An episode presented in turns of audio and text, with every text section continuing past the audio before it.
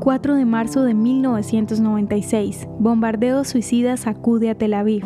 En un acto suicida, Abel Rahim Ishak, un residente palestino de Ramallah, detonó afuera del centro comercial Dizengoff Center en Tel Aviv una bomba artesanal de 45 libras matándose a sí mismo y a 13 israelíes. La explosión lanzó a los peatones al aire y rompió ventanas hasta 182 metros de distancia. El ataque fue el cuarto acto terrorista en nueve días, que sumaba a la pérdida más de 60 israelíes. Los israelíes reaccionaron con una indignación obvia, protestando contra el primer ministro Shimon Pérez en medio de la campaña electoral contra el futuro primer ministro Netanyahu. Pérez instituyó medidas de seguridad que efectivamente pusieron fin al empleo de Palestina por parte de israelíes que vivían en Cisjordania y la Franja de Gaza, limitando la libertad de movimiento de los palestinos en Cisjordania. Pérez perdió las elecciones contra Netanyahu en mayo de 1996. Un objetivo de los actos terroristas era influenciar en el público israelí para apoyar a un candidato de centro derecha para el cargo de primer ministro, en este caso Netanyahu,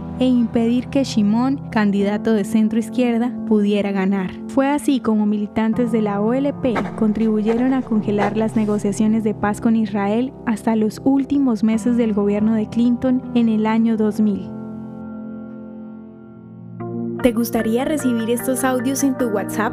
Compartimos nuevos episodios todos los días. Suscríbete sin costo alguno ingresando a www.hoyenlahistoriadeisrael.com. Hacerlo es muy fácil.